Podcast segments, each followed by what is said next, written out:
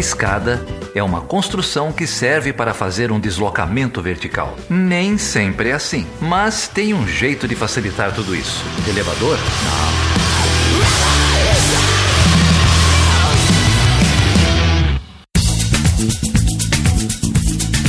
Seja bem-vindo e seja bem-vinda a mais uma edição do Chutando a Escada. O meu nome é Felipe Mendonça. E eu sou Geraldo Zaran. E hoje, Geraldo, a gente vai receber aqui a Tatiana Berranger, cara, que é professora lá da Universidade Federal do ABC. É isso aí, ela veio conversar um pouquinho com a gente sobre política externa brasileira e sobre marxismo nas relações internacionais, como usar essa abordagem marxista, essa abordagem que analisa as classes sociais, né, entendendo aí a, a luta de classes para pensar a atuação da política externa brasileira, as influências né, das, das classes na formulação da política externa brasileira. É isso aí. Aqui, eu sei que você não gosta muito de séries, né?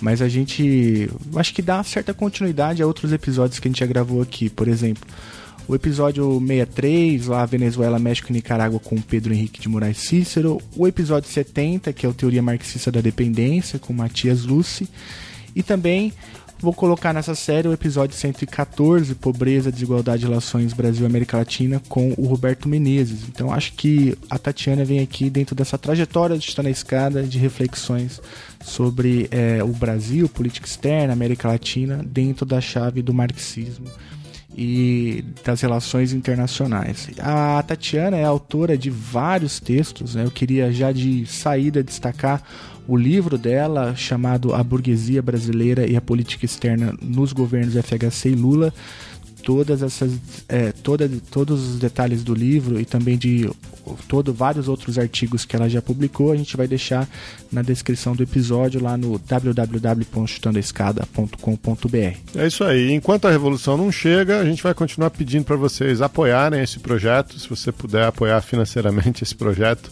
fazer trabalhar pela continuidade dele entra lá no chutandoescada.com.br barra apoio. A gente tem três programas de apoio no PicPay, no Patreon ou no Catarse. Tem lá algumas metas, estamos quase batendo meta, tem promessa de newsletter.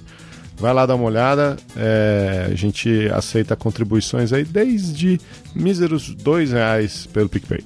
E se você não puder ajudar financeiramente, você também tem outras formas de ajudar. Você pode, por exemplo, espalhar a palavra do Chutando a Escada para os seus amiguinhos e amiguinhas é, e obrigar os seus parentes mais próximos, principalmente aquele tio do churrasco neofascista, a ouvir este episódio. É isso aí, a gente está no Facebook, no Twitter, no Instagram, sempre como Chutando a Escada. Você pode escrever aqui para o e-mail do perguntas.chutandoescada.com.br ou lá no Portal Deviante, nossos grandes parceiros aí na divulgação científica da pesquisa em relações internacionais. É isso aí. Ontem, Geraldo, dia 21 de outubro, foi o Dia Nacional do Podcast no Brasil. Você sabia disso? Eu sabia, mas eu esqueci.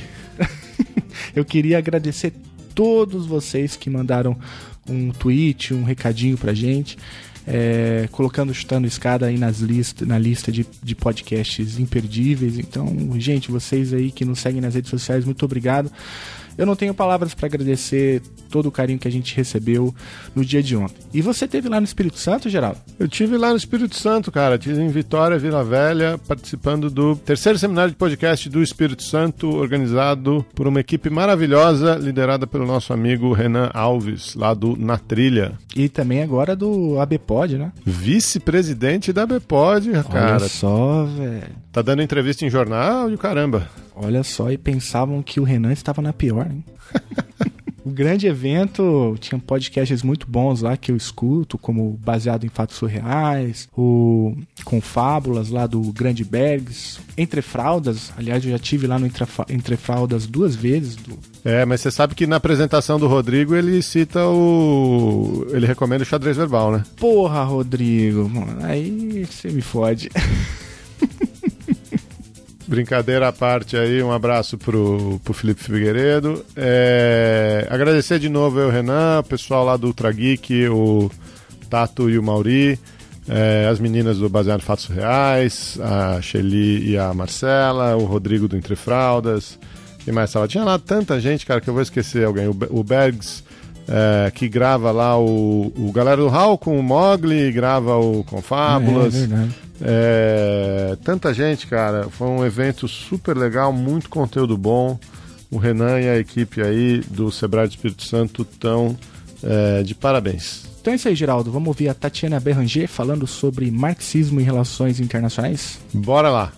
Então com vocês, a gloriosa Tati.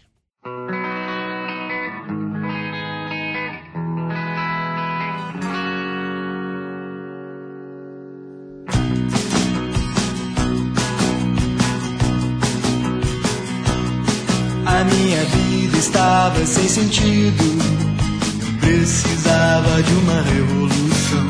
O que eu não tinha percebido é que o espectro rodava o meu coração. Depois que eu te vi, pensei que nada mais valia. Ter você é a minha alienação. Minha gatinha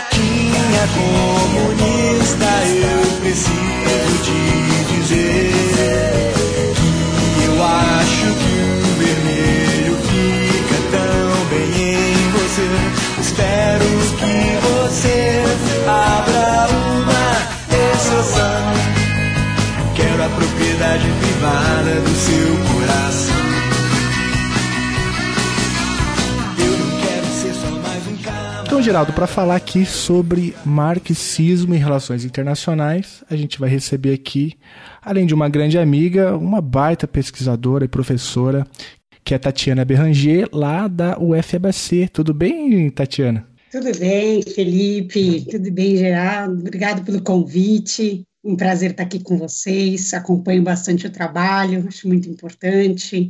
Cumpre aí uma uma forma de divulgação do conhecimento. Nesse momento, acho que é muito importante ter, ter esse, esse tipo de iniciativa. Estou muito feliz de estar aqui com vocês. Oi, Tati. Prazer receber você aqui.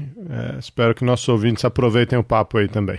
É isso aí. A Tatiana tem muitos artigos publicados sobre o tema. Inclusive, tem um livro que eu já vou aqui de saída indicar, que é o livro chamado A Burguesia Brasileira e a Política Externa nos Governos FHC e Lula, foi publicado em 2015 pela editora Apres. A gente vai deixar todos os links aí na descrição desse episódio. Então, Tatiana, você trabalha é, com marxismo, trabalha com política externa, estudou, olhou com bastante cuidado é, nesse livro a política externa do FHC e do Lula. Mas a gente trouxe aqui para falar, além de, de temas, porque está tudo relacionado, né? Política externa, pensar o Brasil também nessa conjuntura é sempre muito importante. Mas a gente queria começar te ouvindo sobre é, um tema que é bastante importante para a área de relações internacionais, muito embora ele seja também bastante negligenciado, que é o tema do marxismo é, e as suas contribuições na área de relações internacionais. Né? Para falar de marxismo, nosso chanceler adora, né? Tá muito na moda.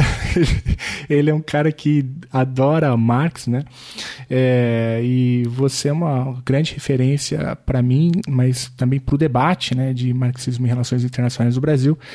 É, então eu queria começar por uma pergunta mais relacionada à trajetória, né? Como que você chegou ao marxismo? É, como que você chegou é, no Pulantes também, que é um autor bastante importante nesse seu livro e em outros artigos que você já escreveu. Como que então a literatura marxista como um todo é, enfim, apareceu para você como um instrumento interessante para pensar a política externa brasileira? Bom, acho que você tocou num ponto que é bem importante, é qual é o papel do marxismo dentro do debate teórico de relações internacionais, ou o que eu chamo de estudos teóricos de relações internacionais. É, e ele nunca ocupou né, um papel muito central. Esse foi um incômodo para mim durante a graduação. Né? É claro que em todas as ciências sociais é, há uma tendência né, a não incorporação do debate marxista, mas em relações internacionais, inclusive pelos cursos é, serem novos, né, parte do debate não, não havia sido incorporado. Então, essa é uma, uma primeira é, questão que me motiva a ir procurar. Mas, sobretudo, e aí por que, eu vou né, chegar exatamente no Nicos para responder a essas questões na minha pós-graduação, tem muito a ver também com outro tema que é pouco caracterizado, conceitualizado em relações internacionais, que é o Estado. Então, o que é o Estado? Né? É, é muito claro no, no, debate teórico apresentar que relações internacionais são relações entre Estados, né? o realismo faz isso e acaba é, empregando que as demais correntes também vão dialogar a partir desse prisma e dessa questão, mas não há uma definição clara. Né? Isso se encontra, por exemplo, em um texto provocativo do Fred Halliday no Repensando as Relações Internacionais, que ele fala, então, o que entendem por Estado, né? E ali ele também colocava um pouco das questões do, do qual, qual, poderia ser a contribuição do marxismo, né? O que é a contribuição do marxismo.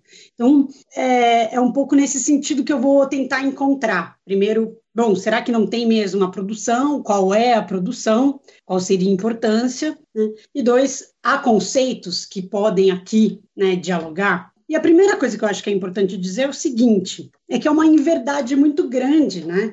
É, duas questões que ficaram muito taxativas, sobretudo pelo, pelo realismo, né? E pelo Noberto Bob, por exemplo, ele tem um artigo provocativo que ele coloca que não existe uma teoria marxista das relações internacionais, né? e eles colocam é, isso pautado em duas, dois elementos. Primeiro seria porque o marxismo seria uma corrente é, pautada exclusivamente em pensar as determinações ou as questões econômicas. Né? E a segunda seria porque seria uma corrente, tal como eles acusam os kantianos e liberais, uma corrente normativa, né? então preocupada com a questão da transição ao socialismo. Isso é muito importante dizer. O marxismo né, é, não é uma corrente, né, não é um pensamento é, que trata da economia. O marxismo é uma teoria científica né, que produz e que tem uma metodologia muito clara, que revolucionou as ciências sociais, produzindo, sobretudo, uma teoria da história, né, mas também uma teoria científica, ou seja, uma filosofia. Então, é, esse, essa é a, a, principal importância né, de se pensar. Nós não estamos falando simplesmente de um tema ou de uma certa corrente, mas sim de uma teoria científica. O marxismo vai ser tratado assim porque, e aí, sobretudo no tema de relações internacionais, os primeiros escritos não foram feitos na academia, né? Eles foram feitos dentro dos, dos próprios partidos é, socialistas, dentro da internacional socialista no início do século XX, inclusive antes de se formarem os departamentos de relações internacionais. Né? É um debate muito importante travado primeiro sobre a questão da guerra mesmo, se deveriam ou não apoiar as guerras, depois a própria questão nacional, ou seja, a formação de estados, devemos ou não devemos apoiar, qual é o papel de um estado, Rosa Luxemburgo e, e Vladimir Lenin debatem muito isso, e por fim o tema central, que é o tema do que é o imperialismo, ou seja, o que são as relações internacionais né, no capitalismo, na atual fase que vivemos. É, e esse, esse debate ele é reconhecido, por exemplo, pelo IHK em 20 anos de crise, né, qual ele vai falar, olha, o marxismo está muito mais próximo do realismo do que é, do liberalismo, do idealismo. E é, então, a partir dessa perspectiva também, não é negar, é tentar cotejar um pouco, né, o meu, meu trabalho teórico foi muito disso, qual é a relação, né, é, quais são as proximidades, então também não é negar que há uma centralidade do Estado, mas a questão é qual é esse Estado. E aí, eu poderia aqui resumir né, e dizer assim é, como é que foi, como é, o que, que é o pensamento marxista, as contribuições é, no tema das relações internacionais. Né? Eu diria que há três grandes debates, três grandes momentos, que são ressignificações, reinterpretações do primeiro debate, né? mas que vão acompanhar as transformações das relações econômicas, produtivas e políticas internacionais. Então é isso, o marxismo vai juntar né, e, e ter um olhar é, bastante imbricado sobre a relação que se tem entre economia, política e ideologia. Essa é a primeira, a primeira questão. Não se trata é, de, uma, de uma questão puramente econômica. Né? Pelo contrário, né? E depois, quando eu falar do Pulantas, vai ficar muito claro isso. Mas o primeiro debate, né, é, que é então um debate que se dá no começo da Primeira Guerra e, e durante todo o, o, percurso dela, nós temos aí pelo menos cinco grandes autores, né, cinco grandes é, socialistas ali debatendo, que é o Vladimir Lenin, o Kautsky, a Rosa Luxemburgo, Nikolai Bukharin e Leon Trotsky. Né? Todos vão trabalhar sobre a, a, problemática e a questão do imperialismo e da guerra. O debate mais conhecido é entre o Lenin e o Kautsky, porque é exatamente um debate travado sobre se os conflitos é, de classes e as guerras motivadas né, pelos interesses das burguesias seriam permanentes, seriam né, é, como uma parte constitutiva do próprio capitalismo, Lenin usa né, uma frase bastante clara sobre isso, né, ou seja, enquanto não é, é impossível haver paz enquanto existir sociedades cindidas em classes sociais, ele está trazendo a partir disso, enquanto Kautsky já apresentava que a, o momento que o capitalismo chega em grandes conglomerados, né, a criação de grandes grupos, ele levaria à construção de uma aliança ultra-imperialista. Essa aliança ultra-imperialista aproxima ele muito dos ideais kantianos, e o Lenin acusa ele disso. Você está sendo um antimarxista, você está sendo um, um, um, um padre. Né? É, e essa não é a nossa visão. A luta de classes permeia isso. Né? Não é possível que é, este, que apesar da etapa de grande concentração e centralização de capital, haja é, paz, que não hajam conflitos entre as classes e entre os estados. Então esse, esse é um tema central, veja, muito bem colocado e localizado no que é o grande debate né, dos estudos teóricos aí de relações internacionais. Depois, um segundo momento vem no pós-Segunda Guerra Mundial, no qual também, né, aí jamais dentro da própria academia, mas não dentro de departamentos de relações internacionais. Acho que aqui é uma, uma questão importante, né? É, entre economistas ou cientistas políticos, né? que esse debate vai acontecer, mas cujo tema, quando você vai ler, interpretar isso, é, é exatamente né, um tema muito caro, as relações internacionais. Ali, o, o, debate que vai se ressignificar, ou seja, essa problemática entre o Lenin e o Kautsky, a pergunta né, sobre se o atual estágio do capitalismo leva ou não leva a mais conflitos, ela permanece e ela vai sendo né, é, reinterpretada à luz do quê? De uma de um aumento do, do, da capacidade de concentração e centralização, que é a formação do capital monopolista no pós-segunda guerra, e, sobretudo, de uma mudança grande que é a internacionalização produtiva, né, o surgimento das grandes empresas transnacionais, a, o próprio imperialismo americano por trás disso, qual seria a mudança, né, é, surgimento das grandes organismos internacionais, a própria é, formação da comunidade econômica europeia, os marxistas vão trabalhar sobre isso. E aqui eu chamaria atenção para né, é, aí um, um, uma outra é, dupla de debates que veio, sobretudo, com Henry, Magdoff e Paul Sweezy e Paul Baran. Né? Muito, esse debate se, é muito encontrado na Monthly Review, uma revista né, que se dedica muito a esse tema, uma revista muito importante até os dias de hoje. É, e depois, já nos anos 70, um debate importante é o debate entre o Pulantzas e o Ernest Mandel, que vai ressignificar bastante isso e que vão se desdobrar bastante disso. Depois eu volto para falar um pouco a importância, né, do que, como é que o Pulantzas olha para o imperialismo, qual, qual foi a contribuição dele. E eu chamaria atenção também, que eu acho que um desdobramento de olhar a teoria é, do imperialismo e a, né, e a sua leitura foi toda a contribuição da teoria marxista da dependência ou da teoria das, das teorias da dependência de certa forma, que vão interpretar, entender um, um tema central né, do que é a teoria imperialista marxista, que é a questão da desigualdade, ou seja, do desenvolvimento desigual e da dependência. Só que aí, para um olhar, é, latino, através de um olhar latino-americano, vão traçar um pouco isso, ou seja, quais são os efeitos desse imperialismo né, nas formações sociais periféricas. E o terceiro debate é o debate mais contemporâneo, que eu acho que ele se encontra quando a própria área de relações internacionais dos estudos vão encontrar um pouco economia política internacional. Né? É, aqui estou pensando é, em Gilpin, estou pensando em Susan Strange, em muitos autores né, já debatendo as questões econômicas mas ele vai ser um debate bastante centrado é, nas transformações do pós-Guerra Fria.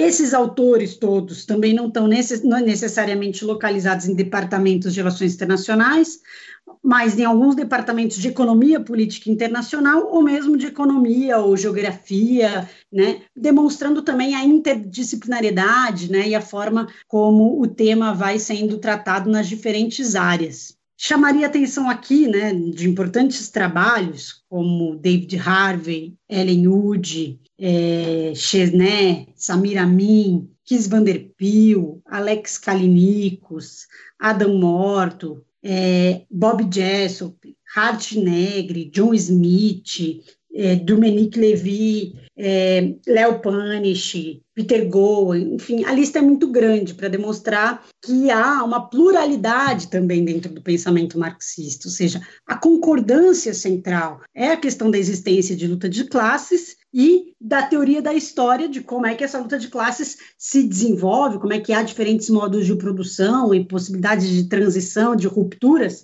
mas é, esse não é o, o tema que essas, todos esses debates vão traçar. Eles vão tentar identificar aqui já as transformações sobre capital financeiro, financiarização, papel dos estados versus o papel dos organismos internacionais, é, o papel do dólar, o papel da moeda. Né? São debates bastante profundos.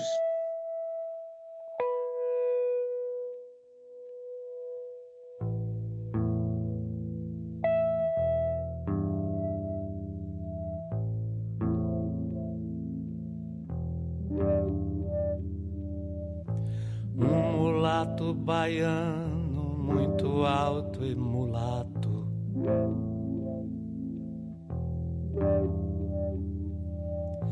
Filho de um italiano e de uma preta uçá.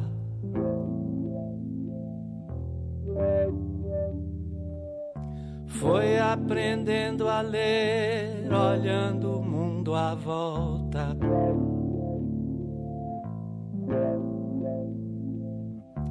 e prestando atenção no que não estava à vista. Assim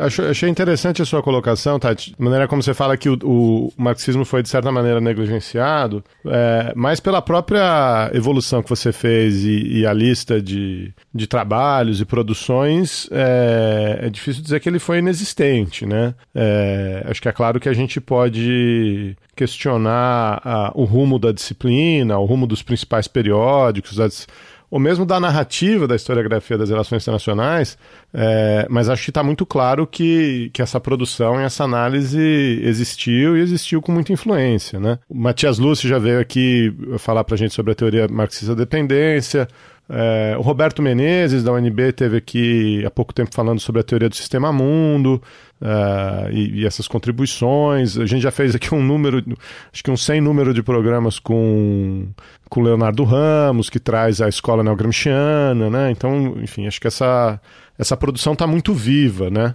É, mas eu queria levar o, o, rumo da conversa por um outro lado. O Felipe, no, no começo, mencionou o seu trabalho é, usando uma abordagem marxista é, para falar de política externa brasileira, e, e você, na, na, nesse seu voo panorâmico, aí também mencionou é, o papel das burguesias na condução do Estado, etc. Né? É, então, se eu pudesse fazer uma primeira provocação, antes da gente entrar uh, na análise da política externa mesmo, é, que tal a gente explicar para o ouvinte esse conceito de burguesia, né? localizar um pouco é, tem muita retórica sobre o marxismo, tem muita confusão na mídia, é, tem um, um, histórico né, do, do marxismo real para o marxismo teórico que também é, é, é, complicado às vezes de defender. É, mas quando a gente menciona constantemente esse conceito de burguesia análise do papel da burguesia, outros autores vão falar de elites, o, o Gramsci vai falar de bloco histórico, enfim. O que, que é esse conceito e como você consegue é, articular esse conceito, instrumentalizar esse conceito para analisar a, a, a, formulação e implementação de política externa? Eu acho que a questão central, então, é um pouco explicar né, é, o conceito, a, ideia, né? de fracionamentos de, da burguesia que o Pulantzas traz. Essa é uma primeira questão. Então, é, aqui né, não se opera a, a, a, é, rigor só com uma dicotomia, né, como você costuma dizer, entre burguesia e proletariado. Né. A relação burguesia e proletariado, estanque, né, colocada dessa forma, ela é, está colocada no momento da luta de classes, que seria, de fato, né, é, ela bastante organizada, é, numa luta de transição. Mas para o Pulantzas, ele não estava interessado nisso.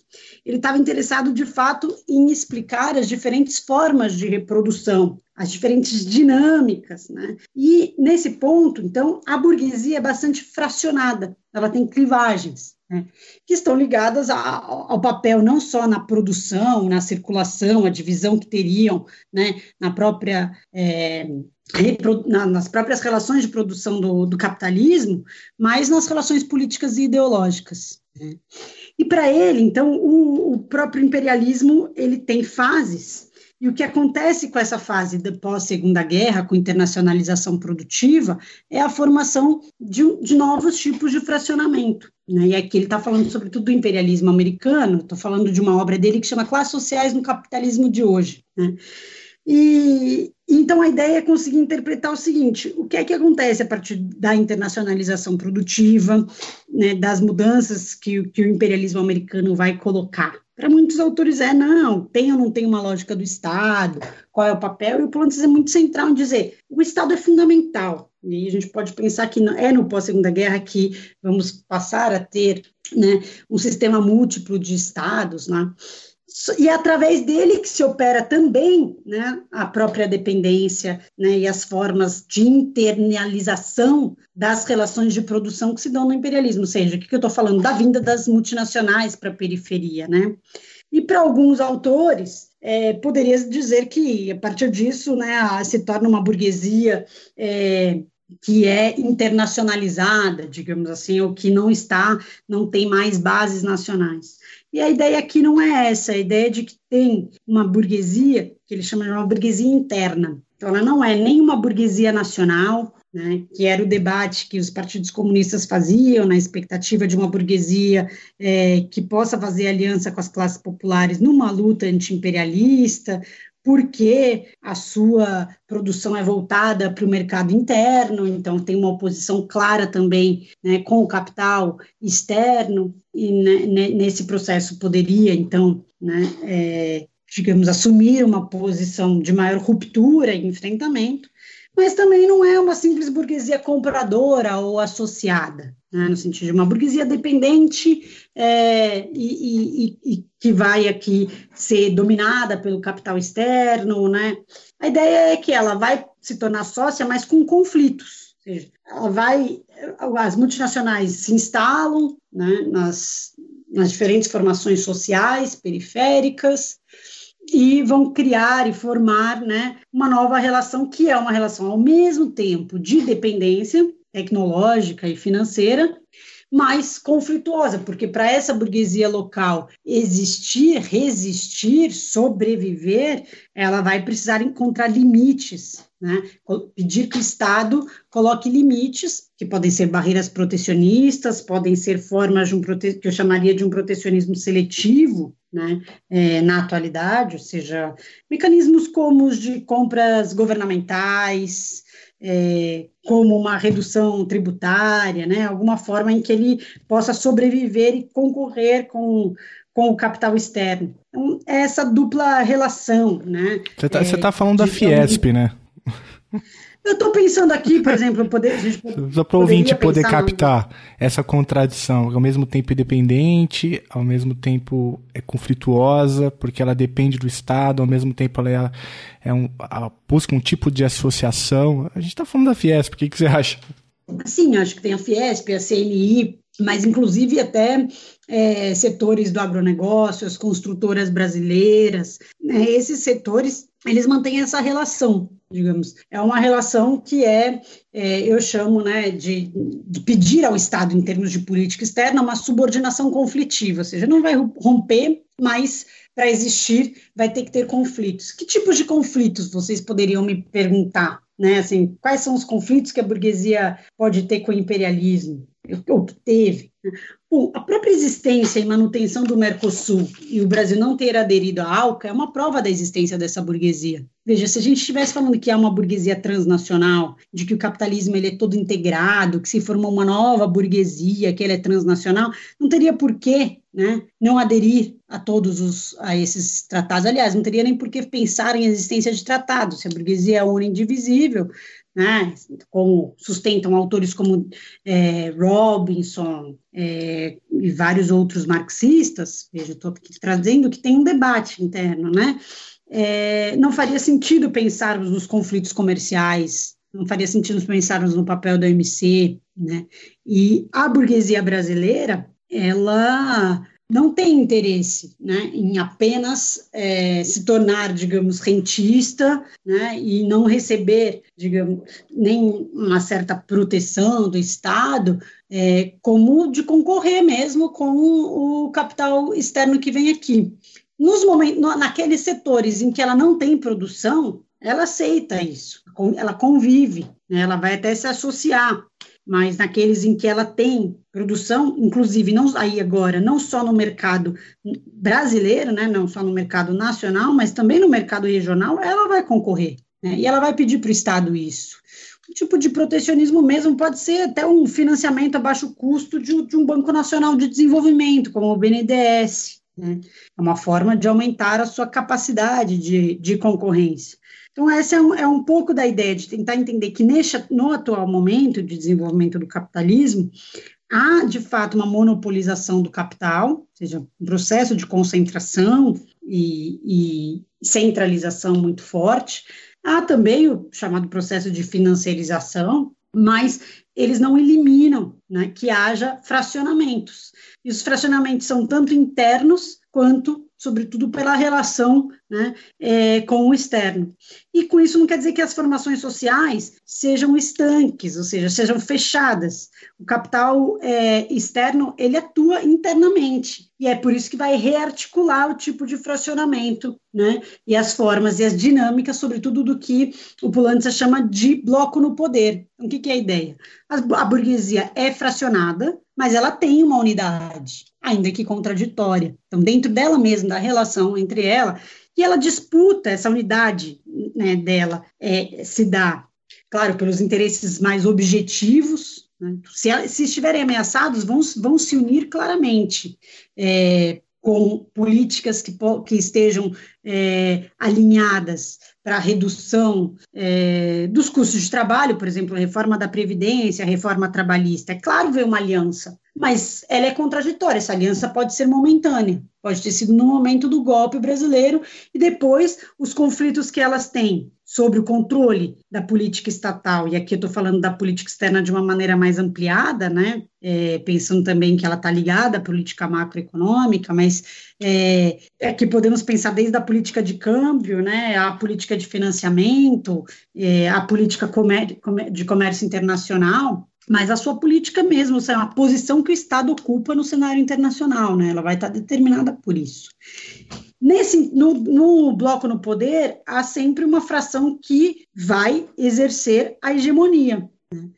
Exercer a hegemonia é ter os seus interesses prioritariamente atendidos pela política do Estado e, a partir dele, organizar né, as demais frações sub subordinadas a ele naquele momento e a relação que você vai ter com as classes dominadas. E é por isso que é, é, é, a partir desse instrumental que eu vejo né, uma possibilidade de interpretação das diferentes dinâmicas, das mudanças que vai se tendo no bloco no poder e, consequentemente, na política externa. Né? Então, a, as mudanças na política externa decorrem das mudanças no interior do bloco no poder, que é o que eu trabalho na minha tese. Ou seja, qual foi a grande mudança entre governo FHC e Lula em termos de política externa? Foi prioritariamente uma mudança no interior do bloco no poder, no qual a grande burguesia interna brasileira vai se aglutinando, né, falando e, e, e, se organizando em torno de uma plataforma política que não era o neoliberalismo ortodoxo, ou seja, uma abertura comercial unilateral, né, que previa a ALCA, Mercosul, União Europeia, ali no final dos anos 2000,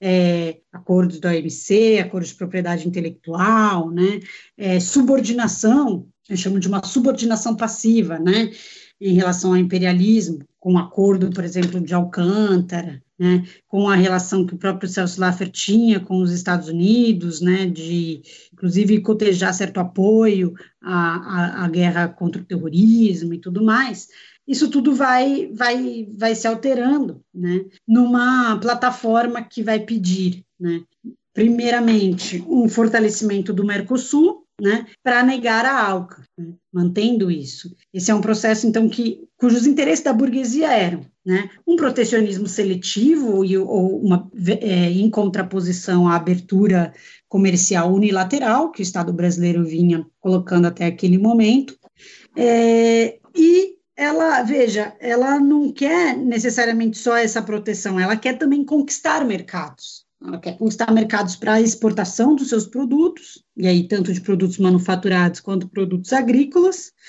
né? e ela quer é, internacionalizar as suas empresas? Expandindo seus negócios. Ela percebe essa mudança que é, o neoliberalismo traz nas relações internacionais, e ela quer também fazer parte desse jogo. Então, para isso, a política externa chamada de Sul-Sul, ela contribuiu bastante, porque foram os locais prioritários de destino né, das exportações e da internacionalização das empresas brasileiras.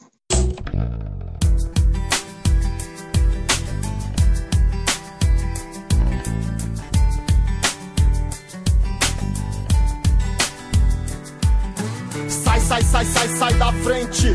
A peste negra do Nordeste troca os pente. Engatilha as rimas africanas por um mundo diferente. Não improvisa, a miséria é uma ferida que nunca cicatriza.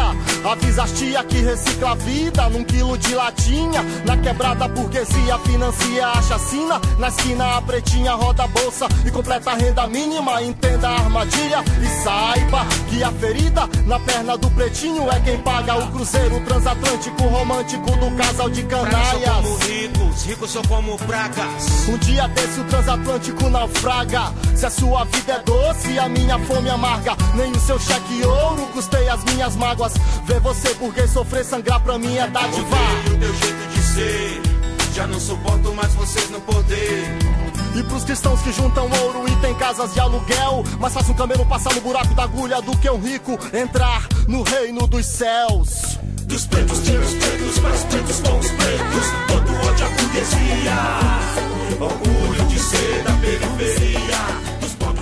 O Felipe fez uma, uma intervenção agora há pouco em tom jocoso, falando da Fiesp, né? É, mas você está tá colocando aqui para a gente a mudança, o, o, os conflitos né, dessas classes fracionadas, a mudança de interesses da burguesia, esse conflito com, com o capitalismo internacional, americano, enfim. Mas quem, é, quem que é essa burguesia? Você consegue identificar que, é, um pouco nessa linha do Felipe, né? É, você, você, seu trabalho, você consegue identificar quem são essas, essas classes, esses membros? Sim. Bom, estamos falando então de governo Lula, né?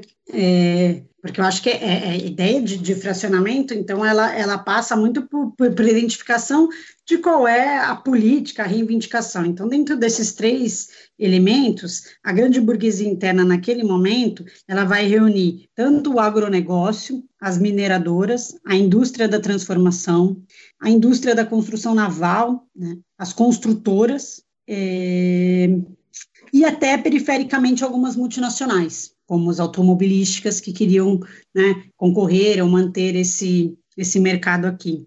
Isso é, é eu identifico como um momento de, de, de, inflexão, de mudança, por exemplo, de até por, pelo agronegócio e indústria da transformação atuarem junto. Curiosamente, né, é, em muitos momentos históricos da política externa brasileira, o, o, agronegócio estaria mais voltado para o norte, né, ou seja, para os, os estados imperialistas, que seriam seus mercados consumidores, enquanto a indústria, né, mais voltada para uma política externa, então que fosse ou mais protecionista, né, ou colocasse aí o acesso a esses novos mercados e tudo mais. E isso mudou de um governo para o outro? Isso nessa... mudou não por, não por conta dos governos. O que altera, né, a percepção é, é, é, é a conformação da classe enquanto, olha, nós queremos concorrer, né, e não queremos aceitar esse, essa abertura unilateral. Então, eu identifico ali o momento em que há essa, essa aglutinação. Né? E é sobretudo quando estão, então, à mesa as negociações, é, 1998, 99, né, estão as, à mesa as negociações da ALCA, do Mercosul União Europeia e é, da OMC, né? Em todas elas, de alguma forma, o Brasil era bastante, o Estado brasileiro era bastante demandante da quebra dos protecionismos agrícolas, que era aquilo que o agronegócio tinha como grande questão. E a indústria via isso como, primeiramente, né, ela não é ideologicamente contrária a, a, essa questão, porque ela vê como uma possibilidade de é, obter divisas, ou seja, né, da economia nacional acabar se dinamizando a partir desse, desse impacto, mas como isso é, ter um impacto sobre a abertura do mercado interno e do mercado regional, sobre ela poder perder também o acesso ao mercado do Mercosul, ela tem mais reticências. Mas o agronegócio vai perceber, ali, sobretudo em, em, é, na, nas reuniões da OMC, na reunião da OMC de 99, de que essa abertura, a quebra dos protecionismos agrícolas não viria tão facilmente. Então, resolve né, se organizar junto com a indústria. Isso tudo a CNI já tinha, desde 97, né, organizado o que é uma, uma situação bastante sui generis para a burguesia brasileira, porque é organizada a coalizão empresarial brasileira, que era, então, uma coalizão multissetorial e, é, e nacional, né, para acompanhar as negociações econômicas internacionais, especialmente a ALCA. Né? Então, é ali que vai se dando essa aglutinação. O, o agronegócio resiste entre 97 e 99 a, a, incorporar bastante da agenda da, da coalizão empresarial brasileira, mas a partir daquele momento passa a incorporar. Curiosamente, também, essa própria divisão né, merece muito estudo é, do, do agronegócio é, e, e, e, da burguesia, ele também vai se diluindo de alguma forma, ou tomando um outro corpo, porque dentro da própria Fiesp, por exemplo, há um departamento né, de agronegócios, a gente tem uma agroindústria também, né? e aí como é, que, como é que esses posicionamentos podem ou não convergir. Não quer dizer que essas situações não possam mudar, ou seja, ah, chegamos nessa etapa e isso é inalterável. Não, né, é a política que vai determinar, é a forma como vão encarar, podem é, se diluir esse tipo de fracionamentos, esses setores que eu identifiquei ali, né, nos governos Lula, e que pegam inclusive alguns bancos nacionais também, né? A identificação central é esse protecionismo seletivo e a vontade de se internacionalizar e de exportar. Esse é o elemento político que aglutinava né, para ser uma fração que eu chamo de burguesia interna, que vai deslocar então da hegemonia do bloco no poder a burguesia compradora que é que era então integrada pelo capital financeiro. Então, essa é a disputa né, de projetos, é uma disputa de programas políticos, né, de governos, é, mas que estão de, de, colocadas né, em interesses de classes. Você está ouvindo Chutando a Escada, um podcast de política internacional e divulgação científica em relações internacionais. Para apoiar este projeto, acesse chutandoaescada.com.br barra apoio.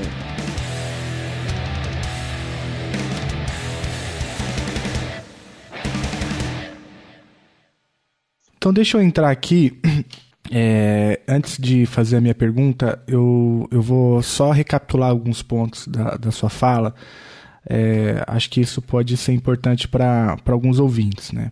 É, então a gente começa essa, essa, esse papo logo no início da sua fala, lá atrás você já mostra de maneira muito categórica é, a questão do Estado, né? A gente você quando, por exemplo, resgata o realismo, debate depois que se, o debate mainstream da área de relações internacionais sempre envolve a ideia do Estado, inclusive é, os marxistas é, a princípio teriam sido negligenciados também por conta é, de uma inexistente ênfase num economicismo, né? Como, e você já deixa isso muito claro que não se trata disso, né? Que o marxismo é, além de uma teoria científica, traz também sérias contribuições para né, para própria é, o, o, estudo e compreensão da história e também da filosofia política, né? É, e por que, que eu estou trazendo todas essas coisas, né? Porque é, na tua fala fica muito claro, então, que o marxismo, por óbvio, não nega o Estado, né, mas qualifica o debate em torno do Estado. E aí tem toda uma questão, né, como o que, que Marx falou sobre o Estado, depois o que, que Pulantzas, porque o marxismo, é, como você também bem mencionou, é, é repleto de debates, um ambiente riquíssimo né, de troca de ideias. É, mas eu enfatizo aqui de novo a ideia do papel do Estado. Né?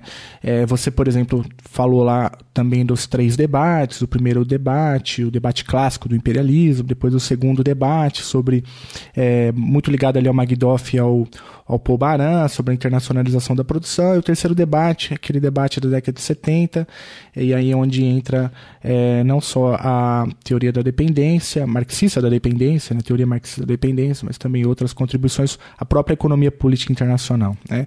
Bom, eu fiz esse resgate da tua fala justamente para enfatizar a, a, o papel que o Estado desempenha tudo, em tudo isso. Né? Depois o Geraldo entra fazendo a provocação sobre a burguesia e a gente já entra nessa ideia do pulante, do fracionamento. Né? O que está em jogo aqui, é, e eu acho que a tua, ideia, a tua contribuição para o debate de política externa brasileira é muito importante, né?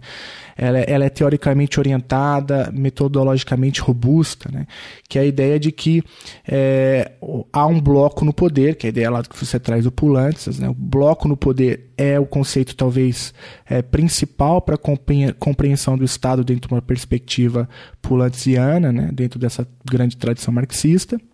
É, e aí, à, à medida que é, o, o, o bloco do poder se constitui, é, você tem um determinado tipo de orientação de política externa. Esse bloco no poder ele é dinâmico, essas correlações mudam, elas estão o tempo todo é, se refazendo, elas são contraditórias, como você bem mencionou, mas em alguns momentos históricos a gente consegue ver um determinado tipo de é, é, ordenamento, não sei se é a palavra correta, mas um determinado tipo de, de, de, de organização dessas frações, que aí é o nome que é, a gente dá de bloco no poder e aí acaba orientando a política externa. Bom, mas aí voltando ao, ao Brasil, né, dando um, um, salto aqui. Então gente, o que o, que, o, que o argumento do, do livro e, e da tua fala aqui é justamente esse. Ah, existem frações de classe em disputa no Brasil, e à medida que essas frações de classe vão se organizando, a gente tem um determinado tipo de orientação de política externa. No caso do Lula, é, você mencionou aí que houve ali uma composição contraditória, bizarra, é bem verdade, mas uma composição é, do, entre o, agro, o, agronegócio, as mineradoras, as construtoras, né, algumas multinacionais, a indústria de transformação. Esse aí seria o núcleo duro disso que a gente está chamando é, de frações de classe. É, ou frações dessa burguesia, né, para trazer a, a, provocação do Geraldo para a mesa, para o debate. É, e à medida que essas correlações entre esses setores vão se alterando, é, nós teríamos, portanto, é, inclinações diferentes para a política externa brasileira. Bom, se tudo isso é, é, Se eu entendi bem, se tudo que eu coloquei aqui é, faz sentido, então a gente tem aqui um. Aí chega a minha pergunta, né? Aquela pergunta de acadêmico, fica 10 minutos né, para introduzir a pergunta.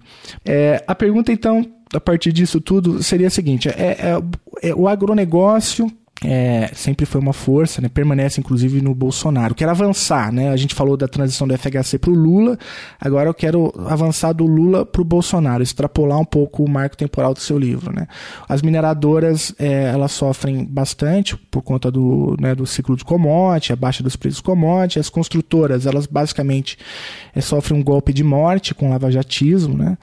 É, e as indústrias de transformação também perdem espaço, e os economistas falam né, de doença holandesa, de desindustrialização do Brasil, ao mesmo tempo que a gente tem a ascensão do capital financeiro.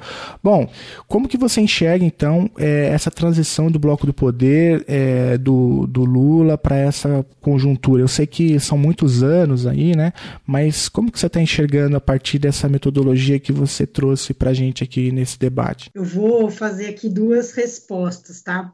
É, primeiro é só, é, talvez, falar um pouco mais sobre a questão do Estado, né, e, e de, das questões mais teóricas, e depois, então, fazer a grande resposta aí, que seria o que é o governo Bolsonaro do ponto de vista das classes, né, como é, como é que interpreta isso. É, só te dizendo que depois da publicação do livro, da minha tese, eu segui, né, estudando e acompanhando bastante a política externa, é, um pouco mais centrada nas questões da, da integração regional, mas que né, é, estão bastante imbricadas. Eu acho que elas são sempre o núcleo duro para entender a política externa, então por isso né, esse enfoque. Então consigo aí trazer alguns elementos para pensarmos, interpretarmos. Tá Inclusive, Tati, eu queria citar aqui o, o artigo da conjuntura austral, né? que aí você fala Sim. especificamente do Temer, a gente vai deixar aí para o ouvinte é, esse e outros artigos para que, que você possa se aprofundar, ouvinte. Bom, então vamos, vamos para o tema mais quente de Brasil, depois a gente volta um pouco para os aspectos teóricos. Mas o que, que acontece né, nesse processo, então? É, seja, como é que a crise política, o golpe de Estado vai impactar nessa configuração de classe? Primeiro é dizer isso, assim, o golpe de Estado é um golpe para mudar o bloco no poder, não é um golpe para mudar só as instituições, para tirar um simples presidente, mas é um golpe direcionado contra o programa, né, o desenvolvimentista, que era um programa, então, dirigido pela grande burguesia interna brasileira e com um forte apoio de classes populares, né, que se beneficiavam de toda a política distributiva, é, aqui da política de salário mínimo, as políticas sociais e tudo mais. Veja, o programa neodesenvolvimentista, ele integrado por essas por uma fração de classe burguesa e por classes populares, ele era é, integrado por uma frente política, não por uma aliança ou um pacto, como é, muitos advogam. Quando estou falando de frente política, é um conceito que o Pulantzas elabora, né? Estou falando de algo que se dá de maneira inconsciente, é, que é flexível, ou seja, que tem uma certa dinâmica. O que, que quer dizer? Os interesses desses dois setores se encontraram e tiveram uma certa unidade dentro de um programa político que o, que o Estado vai é, adotar. Mas o, o, conflito da questão distributiva, ele pode reaparecer, porque ele não é um projeto da, da burguesia, da grande burguesia brasileira, né? Não é, e também o antiimperialismo não é. Então, eu acho que são, quando esses dois elementos se encontram, é engraçado que, na, engraçado não, né? É, é, perceptível que nas três grandes crises políticas brasileiras isso aconteceu. Estou falando de 1954, 1964 e 2016. Ou seja, políticas externas progressistas, com elementos de integração é, latino-americana forte, né? É, mas com forte apoio das classes populares ou com elemento de, de, de, do conflito né? É, de classes muito colocado. Essa junção é, vai ser muito importante. Então, é, a, a, grande burguesia interna, ela vai aceitar aquela conformação e as questões que vão aparecendo, sobretudo até 2012, 2013, né? Porque o crescimento do, do PIB, o crescimento brasileiro estava muito forte, então sua taxa de lucro estava é, alta, e aí aquela, esse tipo de, de arranjo de dinâmica era aceito. Quando a partir de 2012, aí, no ponto de vista da política externa, né, é, há já uma série de mudanças, ela vai começar a perceber, e aí essas frente, a, a frente neoliberal, que é a sua opositora, vai começar a disputar isso. Ou seja, o imperialismo não, não era né, um grande entusiasta, ou seja, né, estava vendo se deslo, deslocando é, o seu poder a partir do momento em que o Estado brasileiro estava alcançando uma margem de manobra maior no cenário internacional. A burguesia compradora, também né, integrada pelo capital financeiro, estava sendo deslocada né, é, da, da, hegemonia que tinha ocupado nos anos 90. Elas já são grandes opositoras. A alta classe média, que vai ser um ator, a força social importante, Armando Boito Júnior coloca muito isso, né, do, do processo do golpe, não só pelo judiciário que vai atuar com isso, mas sobretudo pelos manifestantes que vão às ruas, né, também estava muito incomodada daí com os aspectos das políticas de cotas, né, com é, que é, ela é muito apegada à questão da meritocracia, né, então essa é uma frente neoliberal. O que, que ela vai fazer? Ela vai lograr cindir a frente neodesenvolvimentista, ou seja, a burguesia interna vai, no processo de golpe, abandonar a frente neodesenvolvimentista e formar uma aliança aí com o imperialismo, com a alta classe média e com a burguesia compradora. É, por que, que ela vai formar essa aliança do ponto de vista da política externa, né? Assim, acho que de, dessa conjunção. Primeiro, porque começa a haver uma diminuição do PIB. Depois, né, acho que temos fortemente aí um elemento que a desagrada, que é um elemento político, que é a entrada da Venezuela no Mercosul. Né?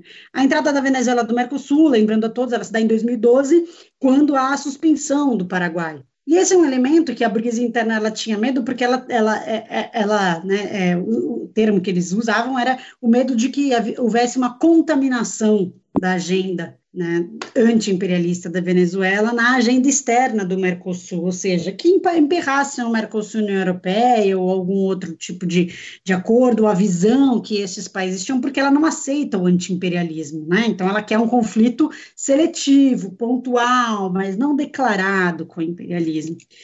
Isso vai, vai ter aí um ponto importante eu acho que tem outro elemento, né, que é, é, a própria crise econômica, com a cobrança dos fundos na Argentina e, e é, a posição que o Estado argentino toma de aumentar as barreiras comerciais para produtos brasileiros, o que leva muitos dos críticos né, a dizerem, não, então não funciona mais aquela zona de livre comércio, já tem imperfeições.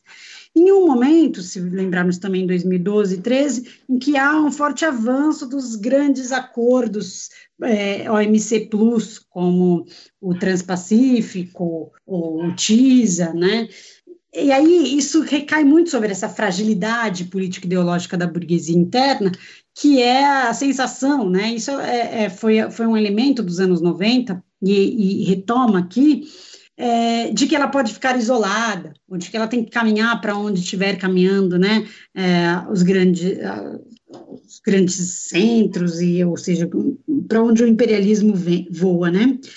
É, eu chamaria atenção ainda para um outro elemento, a gente já tem um, é, um, um impacto da, da nova posição da China muito forte, que não vai apenas trazer né, é, resultados, efeitos na, no interior da economia brasileira, mas da economia sul-americana, né, em termos de exportação de manufaturas e depois do aumento de investimentos externos diretos. Isso traz uma competição para a burguesia interna brasileira e uma diminuição das suas vendas também. Então, ela vai fazendo um cálculo, né? Bom, a questão distributiva vai se colocando cada vez mais forte no Brasil. Você tem um PIB menor, né? Ou seja, menores ganhos. Se diminui a taxa de lucro, que é quando se aumenta né, os salários, quando se aumenta os tributos, que era aquele programa né, desenvolvimentista tinha né, como característica, ela vai é, colocar isso em xeque, a permanência naquela frente.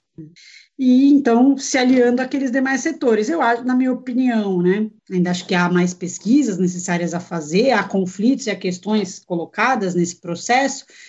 É uma aliança para o interesse objetivo de classe, que é o interesse, né, é, claro, de ser contrário né, a, aos direitos e às lutas dos trabalhadores. É, é uma aliança ali colocada no golpe, uma aliança que permanece até né, esse momento, de alguma forma, mas com contradições internas, ou seja, eu não diria que necessariamente que não há mais uma burguesia interna, que ela se diluiu, que ela virou rentista.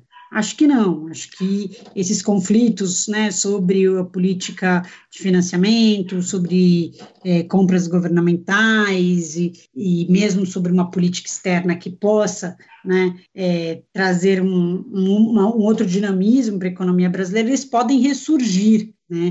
Lembro aqui que no, em 64, é, logo após o golpe, houve uma grande inflexão na política externa brasileira, né, e uma adoção de uma agenda bastante liberal, não só subserviente, subordinada ao imperialismo, mas é, também uma política macroeconômica li, liberal, né, como o momento que estamos vivendo, mas de passado três anos, as pautas de uma burguesia interna naquele momento, né, uma burguesia industrial, retomam né? E alguns elementos da política externa independente começam a ser mais valorizados no interior da, do, da política externa brasileira. Né?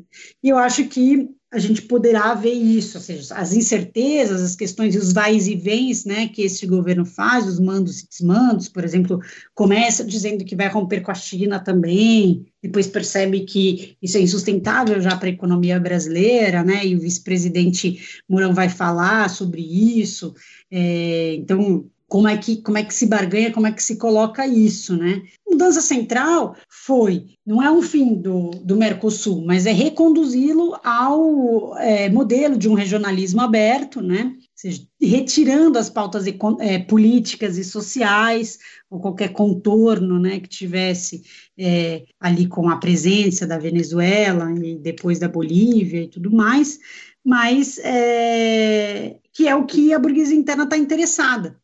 Então, eu acho que há ainda muitas questões para se avaliar, né, qual que será a dinâmica, qual que serão as questões, mas claramente foi dirigida e, né, por essa aliança de classes, é, a força social prioritária do golpe é a, a alta classe média, mas em nome desses interesses e dessa nova configuração né, que como é, quaisquer configurações de classes nessa chave que, que, estudamos aqui de bloco no poder, né, estão colocadas aí a, a dinâmicas e, e, e, a processos, a efeitos pertinentes que podem ser produzidos né, pelas políticas do Estado e pelo próprio contexto internacional, né, pelas crises internacionais e tudo mais.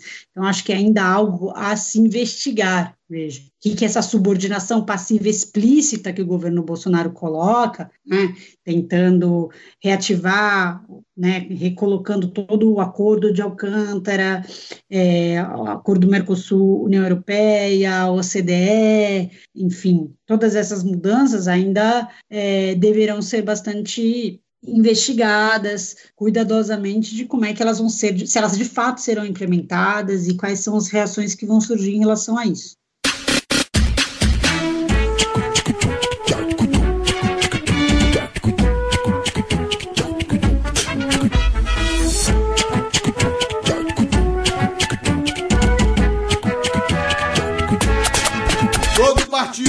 Cachaceiro comunista é o partido Cachaceiro comunista.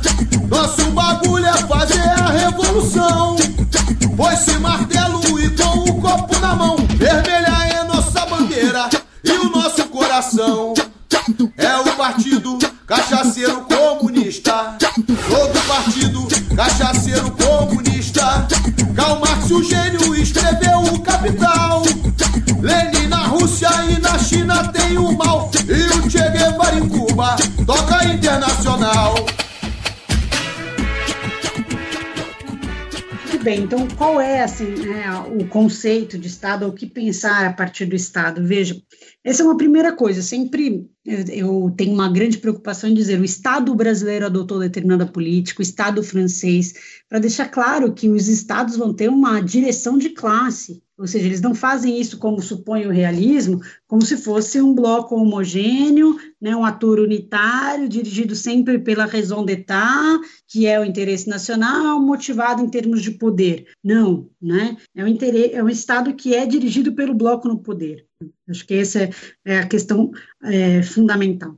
E o que, é que a investigação, do ponto de vista marxista, tem que fazer? É desvendar a cena política. Né? Lembrando aí, então, o Marx do 18 de Brumário, que o Marx está falando, não é clara a identificação dos interesses de classe, das representações, das relações entre partidos e classes sociais. Elas não aparecem necessariamente no capitalismo vociferadas, né, ou declaradas. E a, a, investigação marxista ela tem que descurar, desmistificar essa cena política, conseguir identificar quais são as representações de classes, quais são os interesses de classe por trás de cada ação. Então, é, esse é um elemento fundamental. Veja, a questão nacional, a ideologia nacional, é parte da estrutura jurídico-política de um Estado capitalista e é por onde né, o Estado consegue se apresentar de alguma forma, né, aludindo a uma certa realidade como representante do interesse geral da nação, porque ele vai ser esse fator de coesão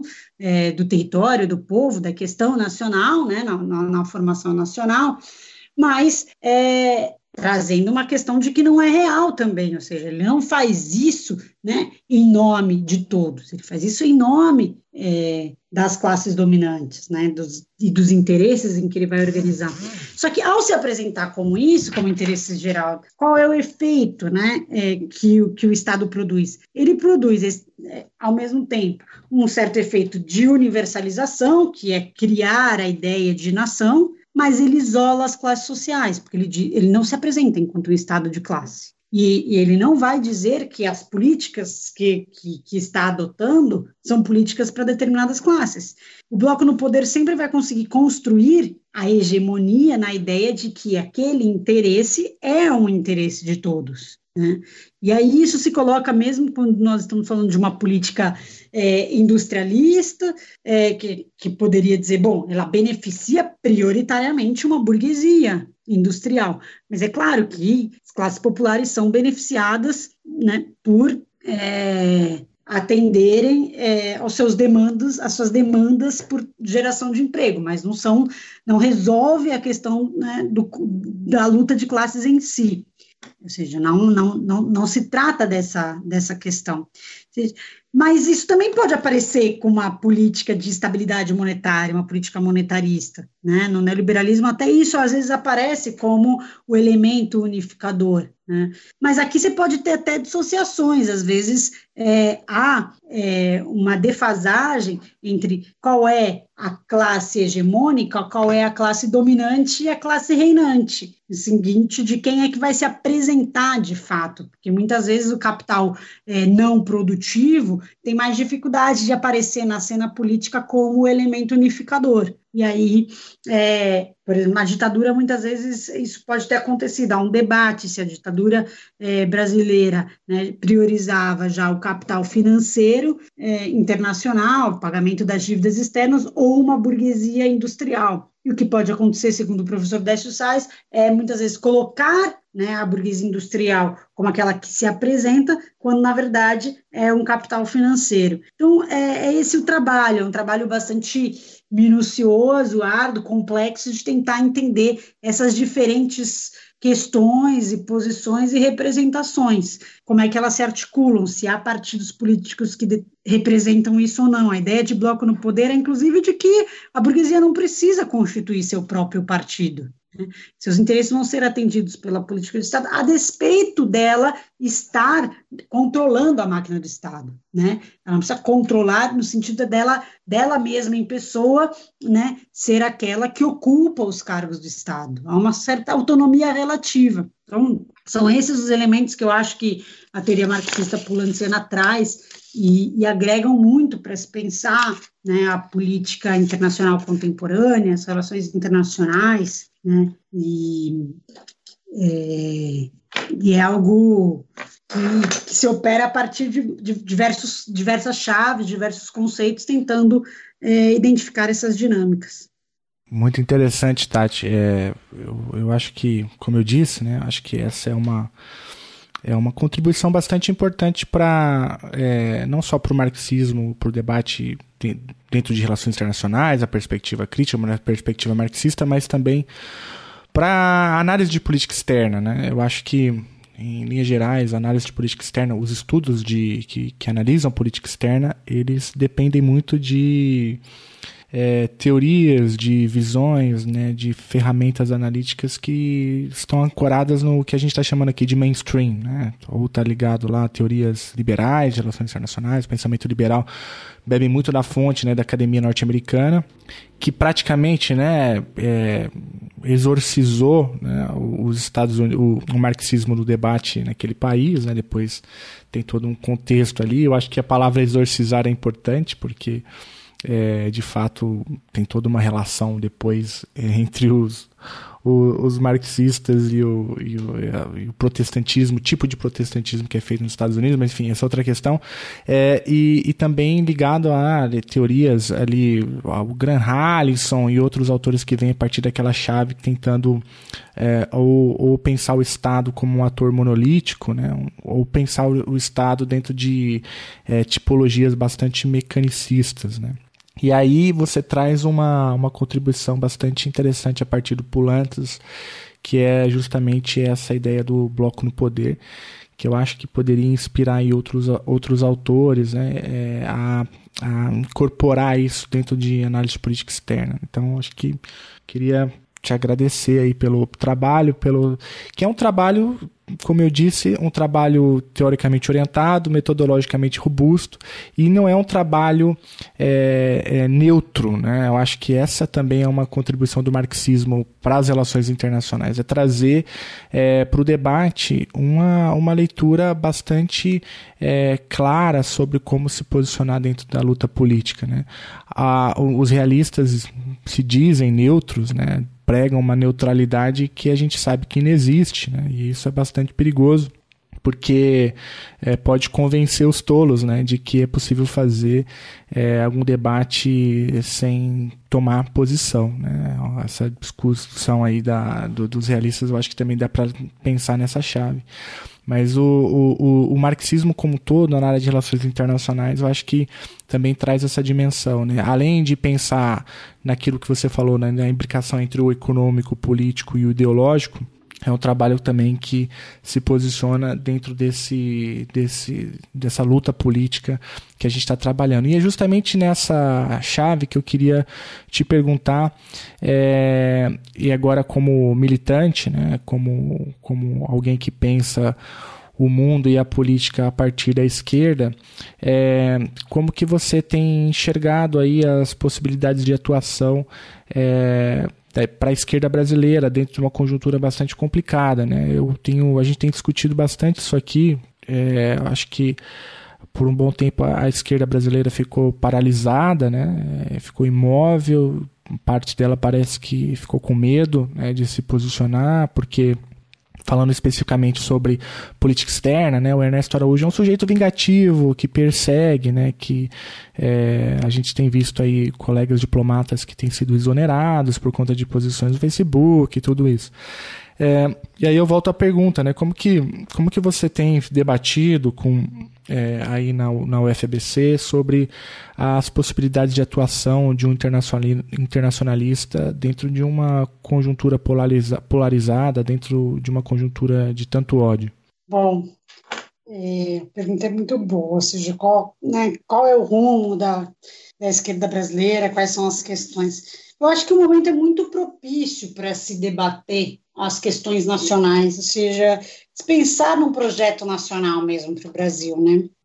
É, nos coloca isso, ou seja, é, é uma grande crise né, econômica, política e social, enfrentando um movimento neofascista, né, então com, com essas grandes envergaduras.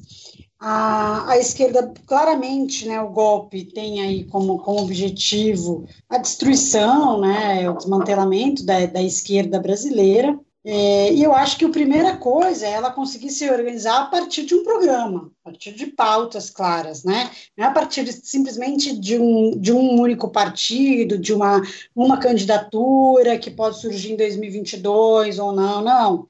Acho que é algo mais profundo, de rever as suas práticas, eu chamo de refundar a esquerda para refundar o Brasil. Você pode procurar esse texto na internet.